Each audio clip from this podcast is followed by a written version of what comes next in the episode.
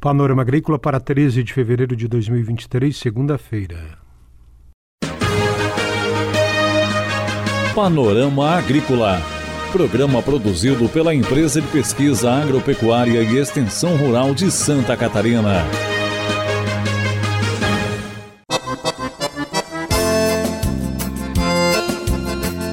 Treze de fevereiro, segunda-feira de lua minguante, este é o Panorama Agrícola para você, amigo ouvinte. Na mesa de som está o Eduardo Maier o ditado é nada como um dia após o outro.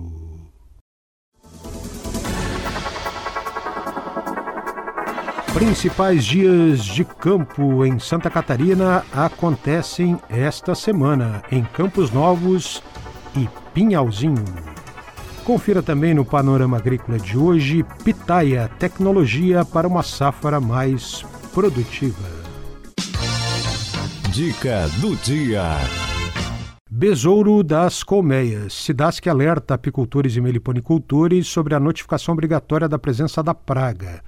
O besouro das colmeias é natural da África do Sul e pode, em certas condições, destruir favos de mel, pólen e crias, além de provocar fermentação do mel já estocado. Prevenção. Colmeias fortes, com 50 a 60 mil abelhas, dificilmente são atacadas por essa praga. Enxames fracos, 20 a 30 mil abelhas, a larva do inseto causa prejuízo, se alimentando do mel do pólen das crias, estragando o mel que fica inviável para o consumo. O besouro voa até 10 quilômetros. É preciso cuidar com o transporte de caixas de abelhas com guia de trânsito animal. Faça a limpeza das caixas. Colmeias abandonadas devem ser realmente descartadas. Desinfete a caixa e destrua favos e ceras velhos. Mel escorrendo para fora da caixa pode ser um indicativo do ataque do besouro das colmeias. É hora das notícias. Começa amanhã e vai até quinta-feira o 27º Show Tecnológico da Cooper Campus, em Campos Novos. Haverá palestras nesse show tecnológico. Por exemplo, amanhã, 11 da manhã, abertura oficial. Às duas da tarde, a palestra Cenários Econômicos e Mercadológicos. Na quarta-feira, Fórum Qualidade do Solo. E depois, na quarta tarde, palestra sobre o incremento da biodiversidade e práticas de agricultura regenerativa. No dia 16, 10 da manhã, os sete princípios para uma agricultura sustentável. Na sequência, situação e desafios no manejo da fertilidade do solo. E na quinta-feira, em Campos Novos, duas da tarde, o encontro dos jovens empreendedores da Cooper Campus com a palestra Os Jovens no Contexto Tecnológico.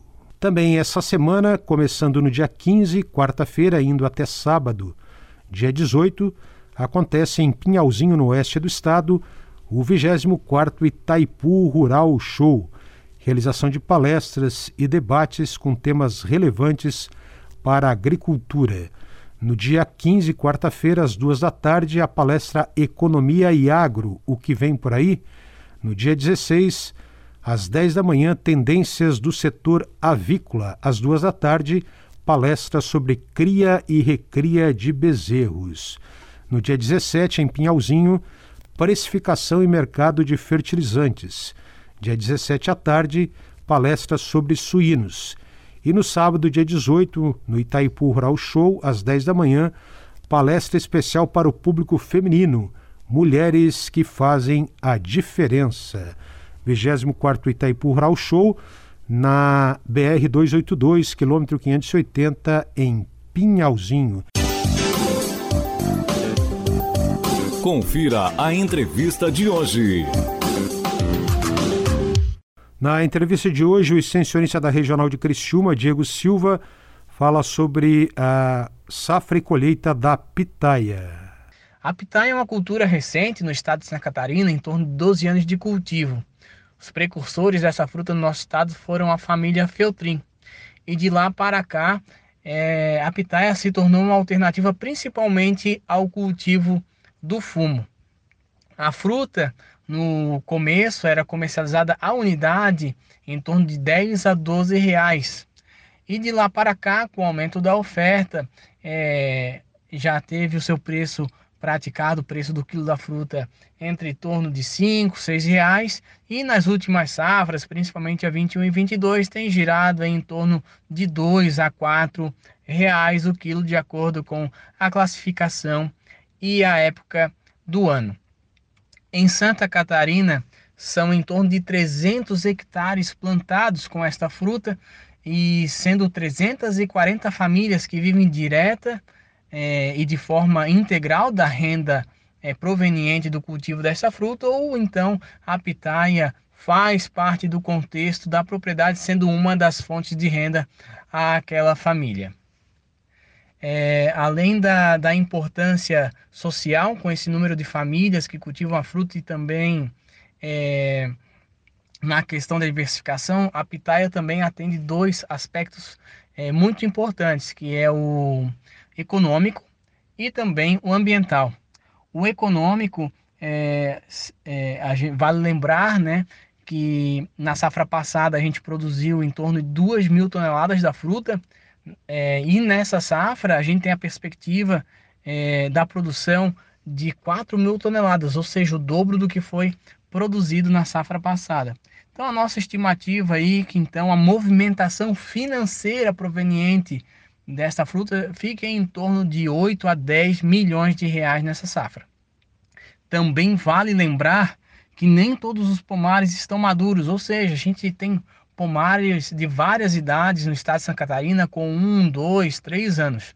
E a pitaia ela tem a sua plena produção a partir do terceiro ano, com um potencial produtivo entre 20 a 30 toneladas. Então, tendo por base essa produtividade, quando todos os pomares estiverem maduros, e a gente estima que daqui dois, três anos estejamos com a totalidade dos pomares em sua maturidade, a gente possa então ter uma produção estadual é, entre 6 mil a 9 mil toneladas da fruta produzida, e então chegando num valor bruto de produção, ou seja, numa movimentação financeira potencial entre 15 a 18 milhões de reais. Diego destaca o componente ambiental, social e econômico na cultura da pitaia. E o, o outro aspecto que eu citei anteriormente é o aspecto ambiental, a, a IPAGRE e outras entidades, como a UNEAGRO, o Instituto Federal de Catarinense, é, desde quando a pitaia veio, é, baseou-se nos princípios do sistema plantio direto de hortaliças para o cultivo da pitaia. Então, pitaia hoje dificilmente se usa herbicida, ah, os manejos de adubação são muito bem parcelados, as quantidades são é, muito bem dimensionadas, porque os agricultores que cultivam essa fruta têm é, por costume fazer as análises de solo. Então, a pitaia, ambientalmente, no, no contexto da propriedade, ela atende vários requisitos de, de sustentabilidade. Hoje, é outra coisa que é difícil ver um, um, um pomar recém-quebra-ventos, é, com, com espécies que produzem flores, que atraem inimigos naturais, predadores. Então, é, é, é essa contribuição também ambiental que a pitaia tem. Então, é, a pitaia vem atender esse tripé social, econômico e, e ambiental muito forte. Diego Silva comenta agora sobre as publicações técnicas.